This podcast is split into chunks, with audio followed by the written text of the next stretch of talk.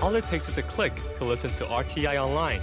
Get exercise for your finger and exercise for your mind at english.rti.org.tw. This is Radio Taiwan International.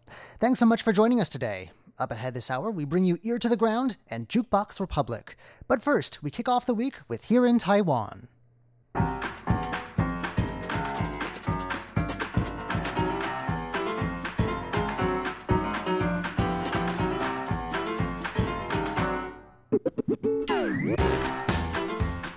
Hello and welcome to Here in Taiwan. Today is Monday, March 4th. I am John Van Trieste, and joining me here in the studio today it is Jake Chen. Hello. And Paula Chow. Hello. In just a moment, a Taiwanese company rewards its employees with an extravagant gift. Then meet Taiwan's ukulele prodigy. And why do 10th and 11th graders at one Taiwan high school have to pay graduating seniors? We'll find that out in just a moment. Don't go anywhere just yet. Please stick around.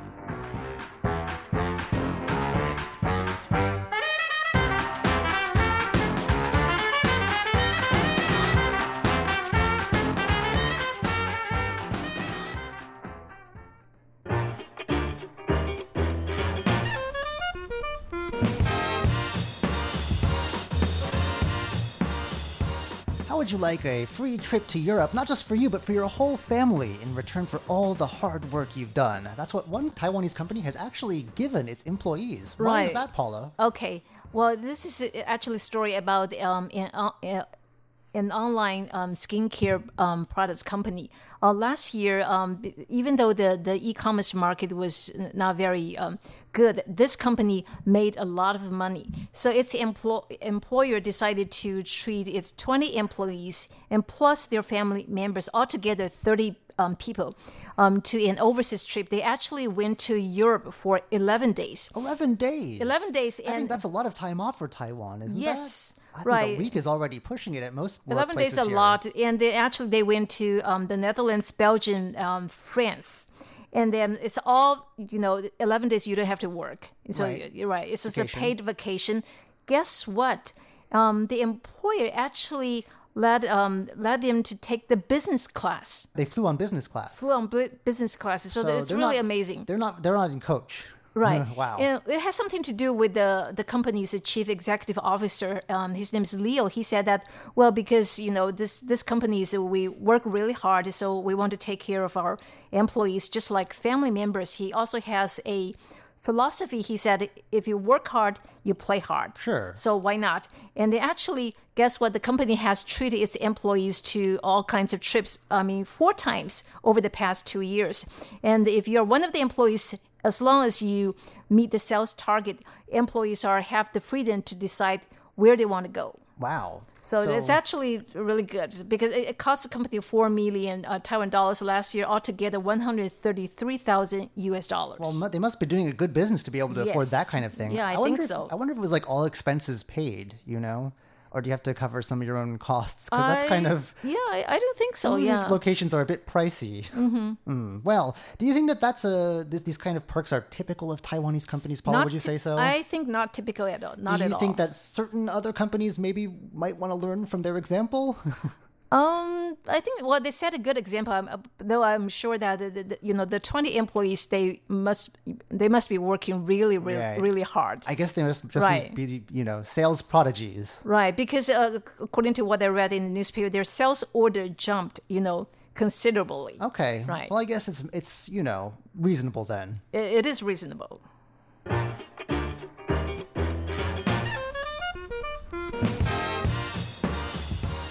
Fans of the US TV program The Ellen Show who didn't catch this guy last time should tune in again because 12 year old Taiwanese ukulele prodigy Feng Yi is back on the show this past week. It's his second appearance on the show since uh, apparently he debuted last September. Uh, to give you some idea of just how talented this young man is, he was catapulted right to the semifinals directly in 2017 when he was just 10 years old after appearing on the TV show Asia's Got Talent. One of the judges there, who was a musician and record producer uh, by the name of David Walter Foster, just passed him right on, which I think is a pretty remarkable thing to happen in a contest like that. Um, so on last Monday, so about a week ago, uh, Fong again showed off his stuff uh, in the States, appearing on Ellen DeGeneres' show and playing Nirvana's Smells Like Teen Spirit to a very warm round of applause. And he said that he's happy to be back. Uh, of course, you don't go on Ellen's show without a little present. Uh, he got an electric guitar because he has an Wow. ambition to become a rock guitarist. And I think, given the caliber of his performance, you really should check it out. Uh, I think they gave uh, gave him another present the first time when he was on the show. Yes, that is mentioned in this article as well. It was a ukulele made from Legos, but, but it actually a playable instrument, not a toy. Um, and so, uh, this young musician says his favorite thing about appearing on the show is the presence. So, that's pretty generous. And uh, well, I'd like to hear how he progresses with the guitar because the ukulele is man. That's shredding some licks there. Um, he's going to be releasing his first album actually in the near future, in the first half of this year, also. So if you enjoy Feng Yi's performance on The Ellen Show, be sure to check it out. It's going to be released by Wildfire Music, which is a label here in Taiwan.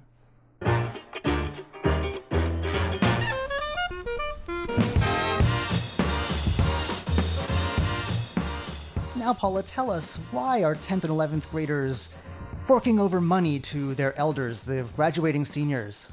Okay, it happened at a local um, high school here. It's actually the best high school in Taipei for boys. Well, uh, the, the school has actually has a tradition. You know, um, 10th and 11th graders have to pay um, about 33 US dollars for, I mean, um, for two years in a row, and the, the money is used to um, t- uh, to buy gifts for graduating seniors. Last year, um, the school bought you know shopping bags or towels or bags for water bottles for graduating seniors. Those are some expensive bags. They're thirty-two dollars a piece. right. Wow. I mean, Anyway, I, guess, it's- I guess it's normal. Maybe they're like, uh, uh, I guess they're not the cheap kind that I buy. Well, not not the cheap kind, but it's well, I guess it's a quality one. But anyway, some parents are saying that's not fair. It's not reasonable, and also it's illegal. and Is this, well, I don't know I- whether it's legal or not. Yeah, I was gonna say when you say it was part of the school tradition, I'm I'm pretty sure it should be, um, how should I put it, like unwritten rules, right? Because you can't just say, well, you're required at a certain age to pay for your seniors. Yeah. I don't think that's Right, but but in Taiwan, because even though the um the education is free altogether, uh, on, on all the way till um, the, um high school. However, we I think we do pay some you know surcharges for for example tax te- for um fees for textbooks, fees for PTAs, Lunch? fees yeah, Yeah. fees for other stuff. Not everything is free, but still, that's a bit. Sounds like a bit like, Like- extor- Right. extortion, almost like Right. uh, asking for pay for gifts. That's uh, a bit too far. And, Right. And do the seniors even like the bags? Because I, I, my first I thought like maybe the students themselves would get to select what they were going to buy, but you know, No, they don't get to select. But Are they even anyway, any good water school bottles? re- responded positively to the parents' um, requesting that okay, we drop the condition. However, over the past few years, the school has not been able to drop the condition. That's because, you know, for example, your kids is uh, tenth grader, eleventh grader when they are seniors, and then you know if you, it's your turn to drop the the um, the tradition, they would say they say it's unfair because we paid thirty three US dollars over the past two years. We don't want to drop the tradition. So e- every So- year the, the, the school continues that it's a tradition. vicious cycle. Those Right. who pay want to be on the receiving end by the time they graduate. Oh, okay, I get it. So they ha- they have not been able to you know abolish that tradition. I mean, but that's so petty though. Why can't you just buy your own bags and things? I don't know. If you want to Right. give someone a gift, just do it. But it shouldn't be a mandatory thing.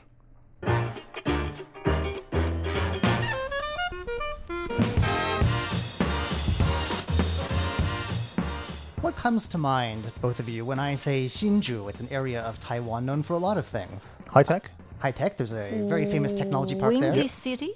It is called the Windy City. There's that. Yeah. Uh, nothing to do with Chicago, which is also known as the Windy City. I No. think it's. I Yes. think in the case of Chicago, it was about politicians or something like that. In the case of Hsinchu, it's actually because there's a lot of wind there. It's literally a windy city. Yeah. Yeah. So there's wind. There is a lot of high tech stuff. What about reading, though? Do you think of Hsinchu as a city of readers? City of Readers? Well, it never comes to my mind. The new figures say that Hsinchu is one of the most uh, well-read parts of Taiwan. Uh, they borrowed the second largest number of books per person last year, second only to Taipei.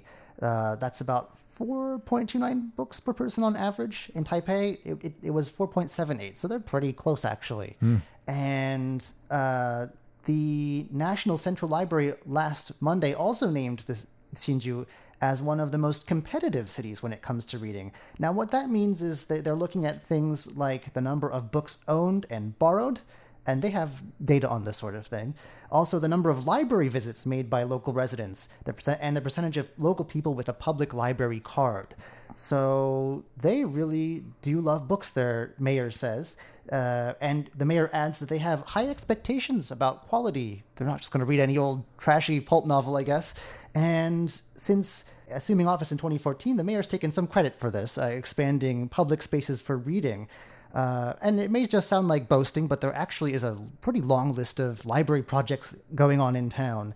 Uh, they're going to take an old village, an old general's village is what it's called. I think they mean uh, like a military dependence village where uh, army veterans used to live. Uh, back And- under and the military families, yeah. Uh, they're going to turn that into an open library information park. They're also going to build a Hakka themed library. Uh, Hsinchu has a very large Hakka population, so that makes sense. Uh, in a market. They're also restoring existing libraries. This one, a very historic one, dating back to the Japanese colonial era. And uh, they also seem to have the Taiwan Pavilion that was used in the Shanghai World Expo back in 2010. That's turning into a children's center with books as well. So lots of places to read in town. Uh, they're also going to finish a new building that's going to house the main branch of the city's public library. That should be done in a few years' time, too. So that's a lot of uh, reading that's going on there. Uh, I never associated the city with reading before, but what do you know? I guess all those well educated tech people. Yeah, I was gonna say when you think about you know the the proportion of you know highly educated people that they hire, you know, it's it, then in that regard it does it does make a lot of sense. I guess so, but what I imagine them also as very busy people with little time for reading. That's true. Reading, you know, long hours, difficult to work. Yeah, but then again, you're in tech. You gotta constantly update your your knowledge base to to stay relevant. Maybe you just have to take, you know, a break Courses. every once in a while to read a steamy romance novel. Who knows?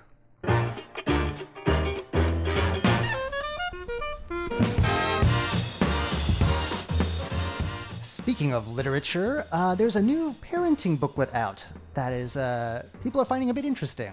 Right. Actually, the book was um, published by Taiwan's uh, health ministry. It's a book about parenting and for um, parents who have, you know, toddlers. And the, the book uh, gave um, gives lots of example. For example, a lot of um, kids they throw a tantrum on the bus. You know, sometimes they, they want to eat, they, they want to go to the restroom, they want to listen to the music, or you know, they just sometimes they just cry, and, and the passengers on the bus they don't know what to do. Yes, the terrible So- twos.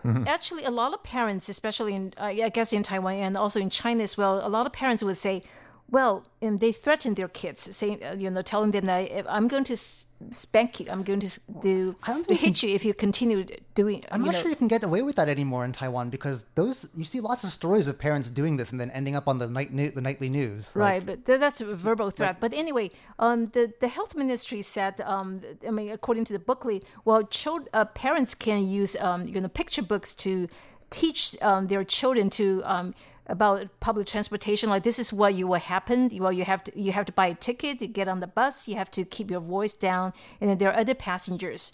Well, a lot of things, um, you know, they they um, the uh, the health ministries suggested that parents, you know, teach their children about the um, the possible scenarios they will have to face. Well, walk them through, you know, the the manners and the rules involved. And I think Right. kids pick up on that stuff pretty quickly. Right. I think the metro is especially hard for kids though because there's no eating or drinking of any kind allowed. You will be fined. Mm-hmm. Right. And I guess uh, water is fine. I think even I'm that's not, uh, not even water nowadays. Yeah, no, I don't Okay. think that's allowed. There's a yellow line that clearly states that after crossing the line, you're no longer Right. able to. and that's take in the anything. station. So But- even once you're inside a station, Right, it's- but you're- some out of people are, uh, you know, are not happy with that rule because I remember doing an interview with a researcher. She told me that she has diabetes and she has to, you know, take medicine every once in a while. and Yeah. then, you know, if you, she she's not allowed to drink water, that would be a problem. That could be dangerous for her health. Right. yeah. Well, I, I don't know if that's necessarily the case for all toddlers, but I think still think uh, as a parent that's a difficult scenario to be in. You can't pull out the crackers or something and, and calm them down. So maybe they should include that as well.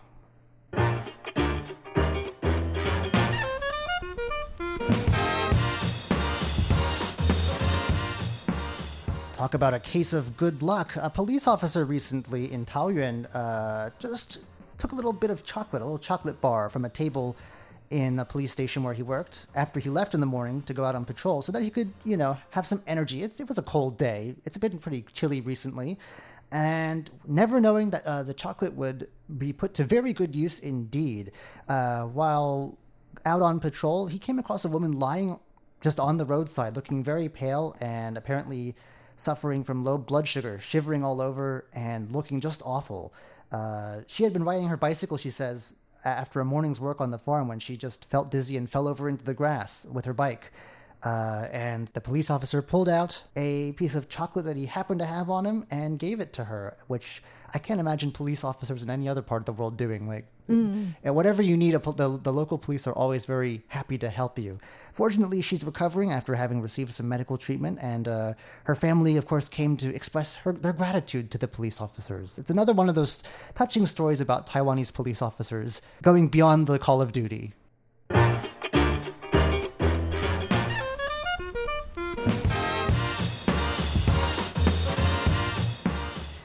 You're in Australia or New Zealand anytime soon uh, in March, be on the lookout for a very excellent group from Taiwan that's going to be performing there. They're called the Taiwu Ancient Ballads Troupe, or TABT for short. And they're going to be staging performances, it looks like, at two events. And I hope I'm pronouncing these right. There's a sort of an acronym here WOMADelaide, which is in Australia, and WOMAD New Zealand. So they're gearing up for these performances. There was a pre event concert held uh, just yesterday at the Weiwuying National Kaohsiung Center, and uh, they're heading out now to the Southern Hemisphere. This, just to give you some idea about uh, the caliber and really powerful voices of this troupe. Uh, it was founded in 2002, and what they do is they promote traditional ballads from the Paiwan indigenous group, which is one of Taiwan's largest indigenous groups here. And what they're known for is just the passion that they sing with uh, these songs passed down by their ancestors. And they've also become known for working in sort of crossover collaborations with other musicians in different performances. Uh, they've been all over the world, from Estonia to Switzerland, South Korea, and Malaysia. And uh, here we go, another ukulele musician, Daniel Ho, has also worked with them to create an album called To and From the Heart, which is sort of a reimagining of traditional love songs and uh, if you want to get a sense for what the troupe sounds like, that's a very good album to start with. Uh, so, what about these events they're performing at? Uh, WOMAD, which, stand, which stands for World of Music, Arts, and Dance, is an international uh, music festival that was started in 1980 by Peter Gabriel, actually. And there are now 160 festivals that it's organized in 24 countries. So Australia and New Zealand just a small part of that, but it is a very special chance to see uh, these performers in action. And uh, the curator of this year's WOMADelaide, which is going to happen, as the name suggests, in Adelaide, Australia, guarantees that the audience will be moved to tears. So that's something definitely to look forward to. It's definitely a powerful, piercing kind of a sound that they have going on there.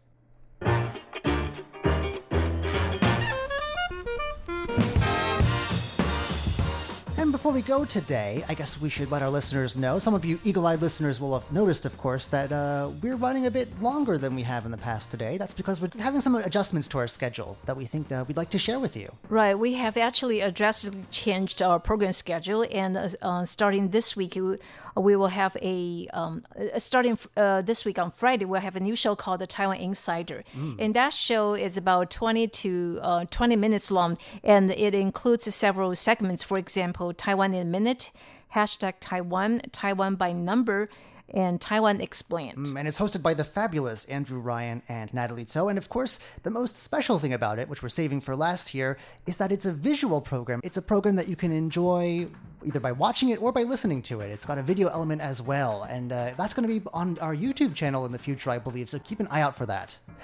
Well, that just about does it for today's edition of Here in Taiwan. I'm John Van Trieste. I'm Jake Chen. And I'm Paula Chow. Don't go anywhere just yet. Coming up next, it's Ear to the Ground and Jukebox Republic.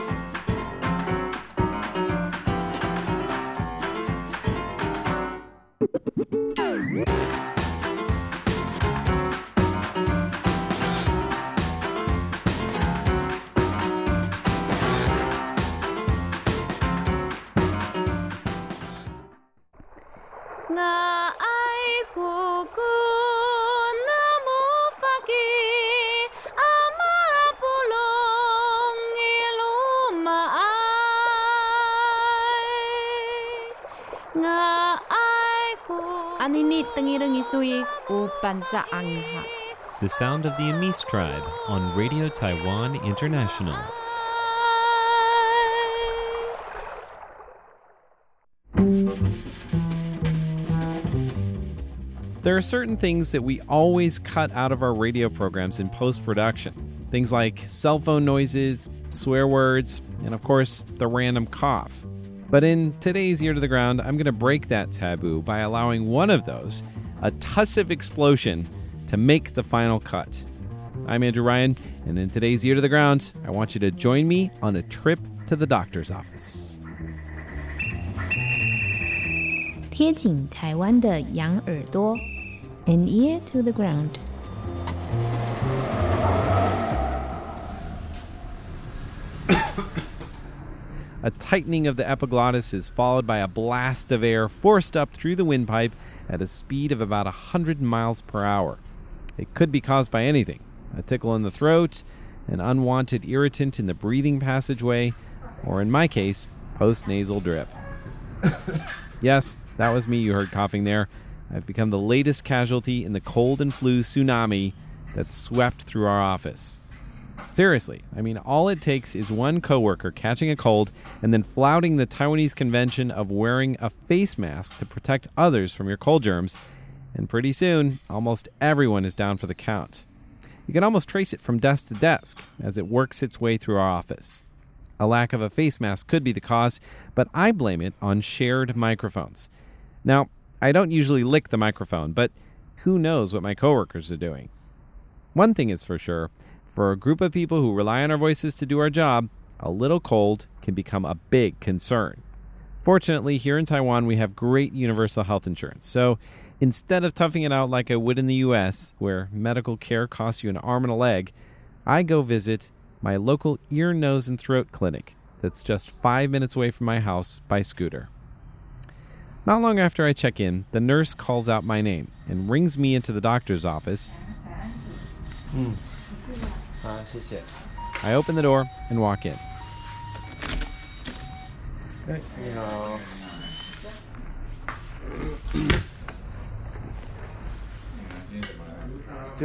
He asks me how I'm doing, and I go through the list of symptoms cough, phlegm, no sore throat. He pulls out a tongue depressor and pokes around inside my mouth.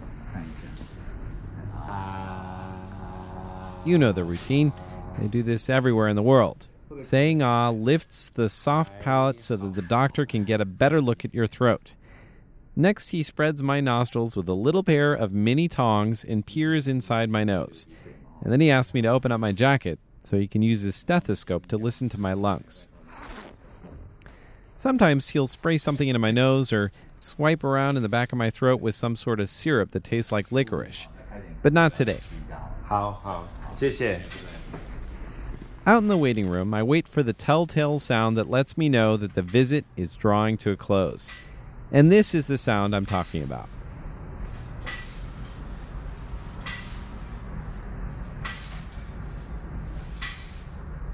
This is a machine I've only seen in Taiwan, but every doctor's office has one. It's a machine that puts all of your pills in a long strip of little paper packets separated by perforation. One packet for morning, noon, and night, each containing three to four different pills. Usually it's a strip of nine to ten packets in total. And as soon as the machine is done divvying up the goods, the pharmacist calls my name. Hmm. And then he explains to take the medicine three times a day after meals and hands me a bottle of cough syrup, which also tastes like Chinese licorice root. He orders me to take 10 cc's of that with my pills.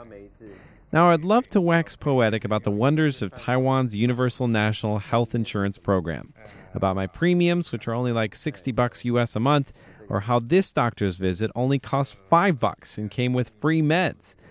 I could tell you about how everyone in Taiwan is covered and no one is excluded for having a pre existing condition. But instead, I'm going to just leave you with this little nugget. The doctor's visit you just heard there, that whole thing from start to finish took only 20 minutes. And that is nothing to cough at. Uh, with an ear to the ground, I'm Andrew Ryan.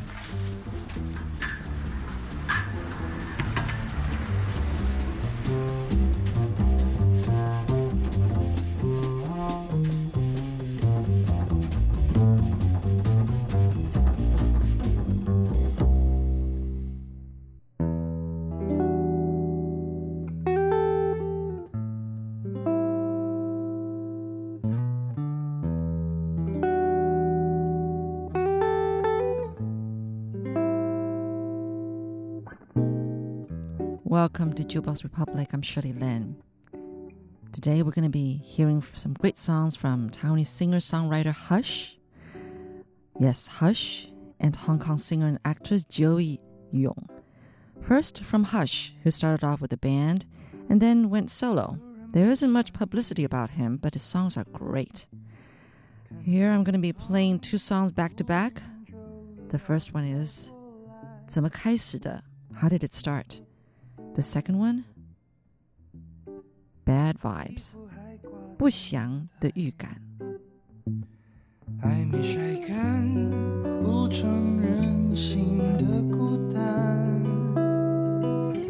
嗯，大雨就要落下了，落在每个有情人的头上， 是翻云覆雨或者风雨欲来。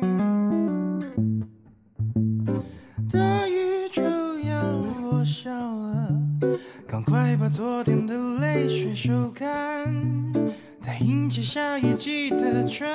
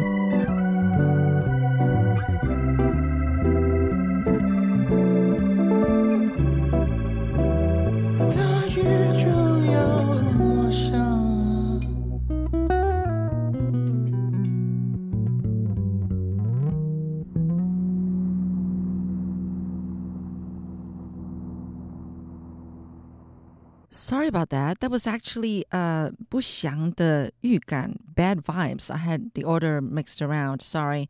Now I'll play your number one, which is 怎么开始的? How did it start?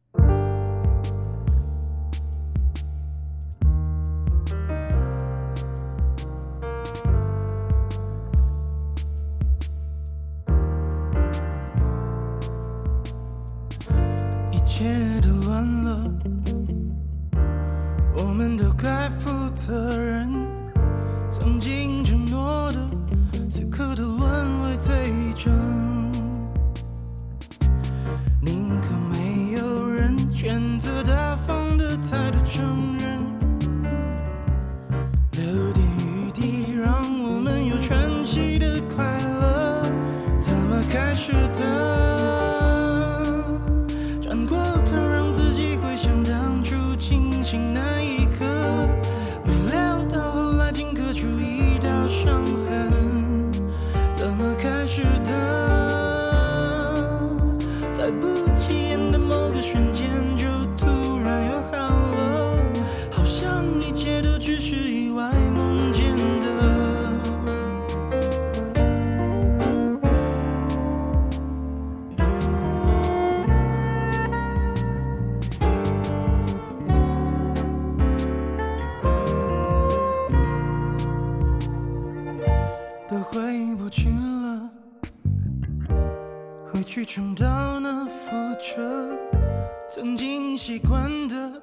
毛病就别再犯了。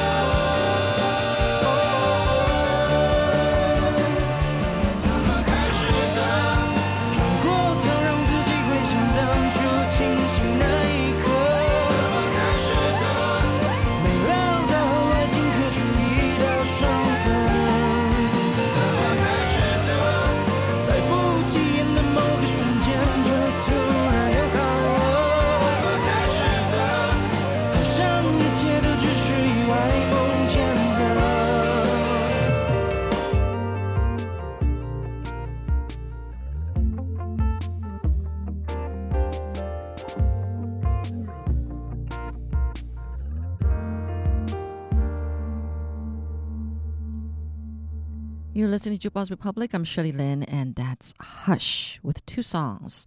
The first one was um, 不祥的预感, Bad Vibes. And uh, the other one, I just played you, 怎么开始的? How did it start? How did it get started? Hush started off as a band with three members. Uh, himself was the lead vocalist and guitarist, and then he had a bass player and a drummer. Um, what a name, right? Hush. I mean, you can't be hush when you sing. How can you be hush? Well, the band was active beginning 2010, and they were singing at restaurants and rock festivals in Taiwan. That's how they became noticed. Hush is also the name of the lead vocalist, uh, whose real name is Chen Jiawei. Uh, before he started singing himself, he was writing tons of great songs for other artists, including some prominent ones like Stephanie Sun, Ah Mei, Ah and Lala Hsu. I mean, his music is so great. Even even just listening to just the accompaniment alone is beautiful. It's so mesmerizing. Uh, the band broke up in 2014, and uh, and that's when Hush himself went solo. He writes and sings really good songs, don't you think? But he keeps a very low profile about himself, though. There isn't much news about him, uh, whether on TV and you know on the internet or whatever. People say he writes really inc- incredibly good music because he loves philosophy, and um, which is what he studied in college. And he also loves studying the horoscope and tarot cards. So he puts elements from these things that he's interested in into his songs giving them a totally different interpretation about love and life. That's what people say. All right, another song by Hush before I move on to Joey, Joey Yung. Um, let's go with, let's go with, 换句话说, in other words, by Hush.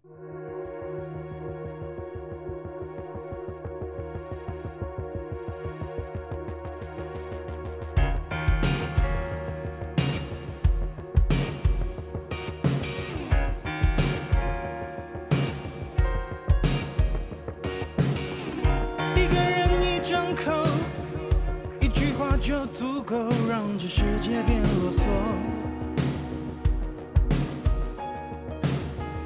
那些我都听过，大多都差不多，可是有听没有懂。当短片变成传说，让独家当作承诺。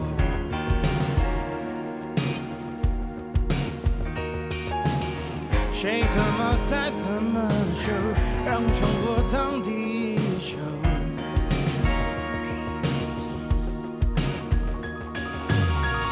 我在安静以后，你在诉说之前，我们什么都没说。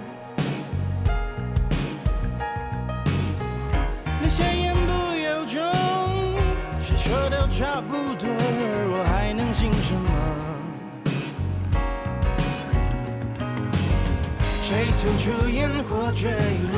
谁有之前的金口？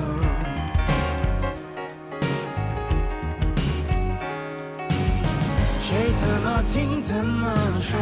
谁有客观的瞳孔？我的唇齿还在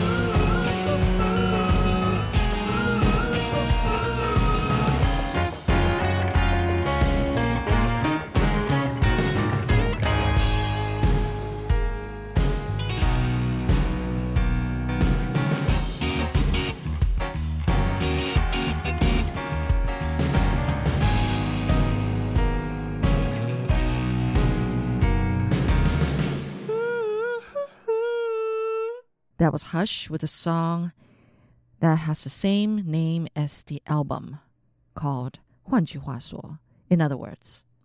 Now we move over to Joey Yung, okay, uh, Rong Zhu Er, who is from Hong Kong. She's a singer and an actress as well. So uh, let's start with one of her songs first. Yo which means outstanding. This is from her Mandarin Chinese album.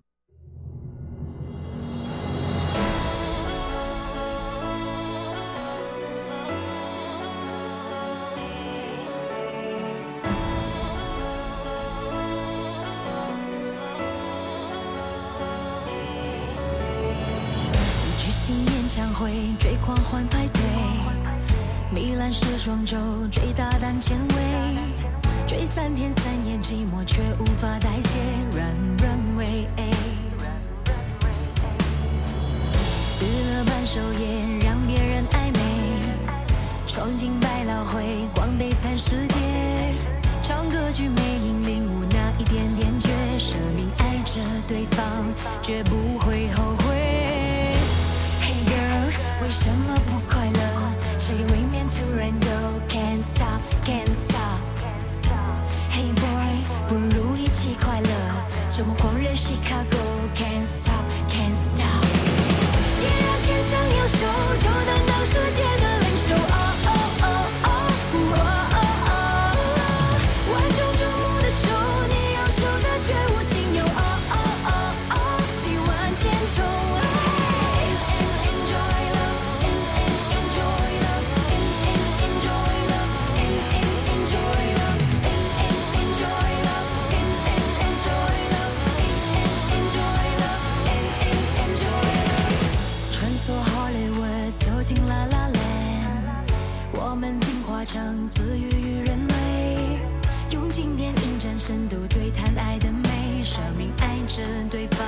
dribble.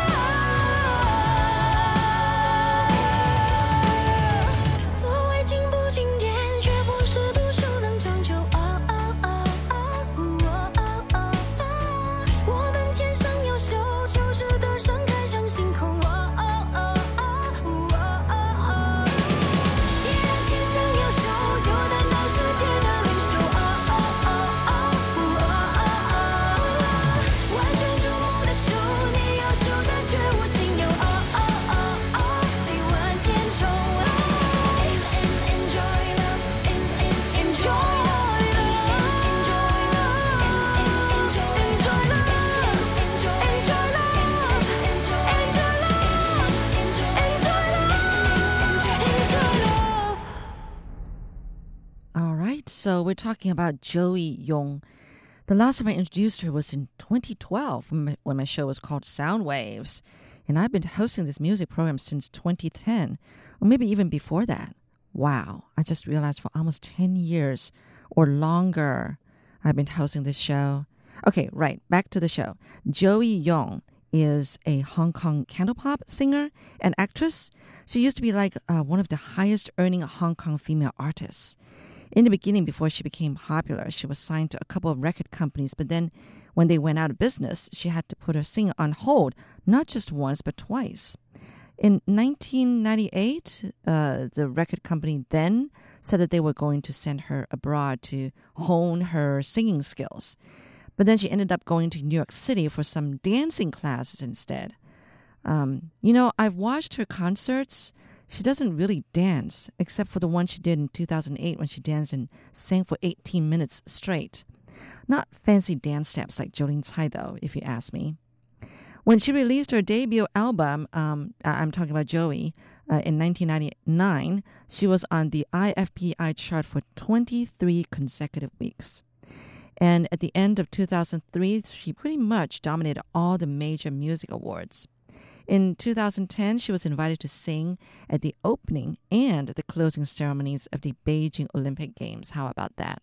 She's that impressive. Let's have another song. This one's called Ya Ya Ya.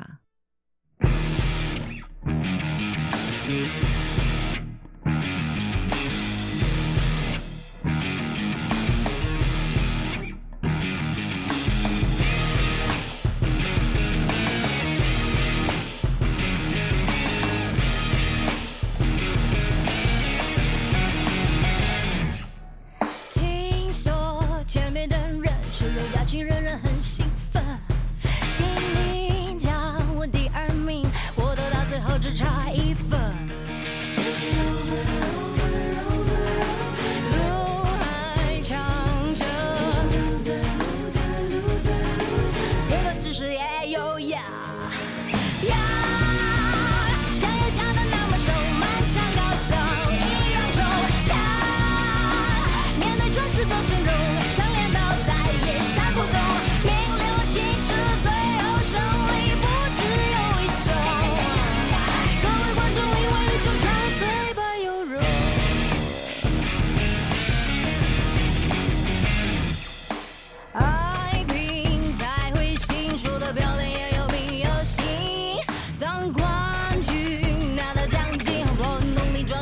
你的心，你是。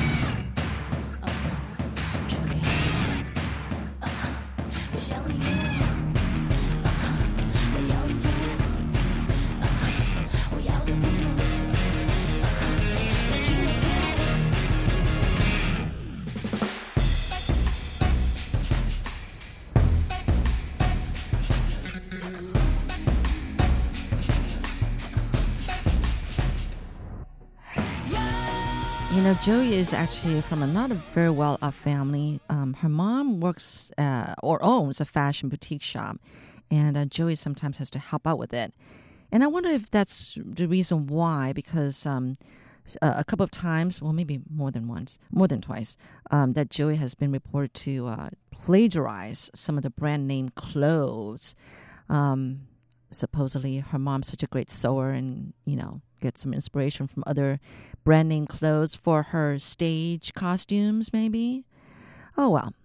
Well that's it for jukebox republic. I'm shirley lin and here's another song uh, last song for you by joey yung song from the same name as the album 答案之书 book of answers.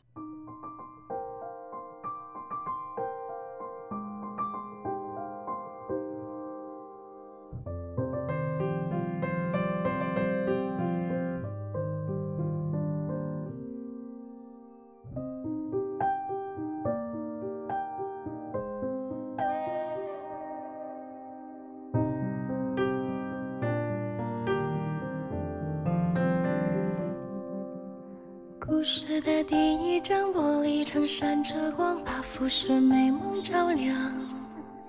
沿一路的灯像像童话的模样，却落进一场冷暖，和自己走散。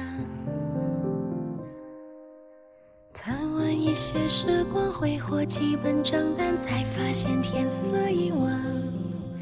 开始左顾右盼，开始计算隐瞒，是为明天紧张。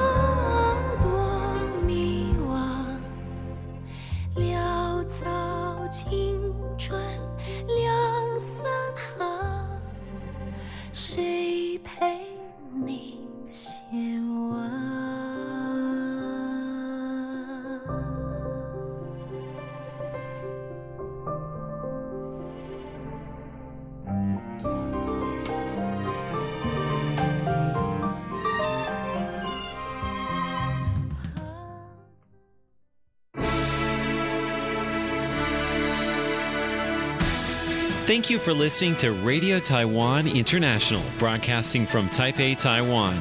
Check out our website at english.rti.org.tw. Again, that's english.rti.org.tw for the latest news and features from Taiwan. You can also listen to our programs and watch videos as well. Our 60 minute English language program can also be heard every day at the following times and frequencies.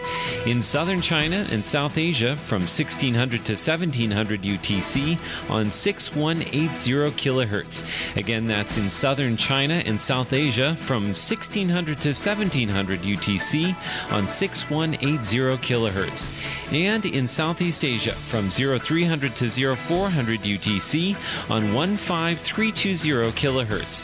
Again, that's in Southeast Asia from 0300 to 0400 UTC on 15320 kilohertz. We'd love to hear from you. Please send your comments to PO Box 123 199, Taipei, Taiwan. Again, that's PO Box 123 199, Taipei, Taiwan.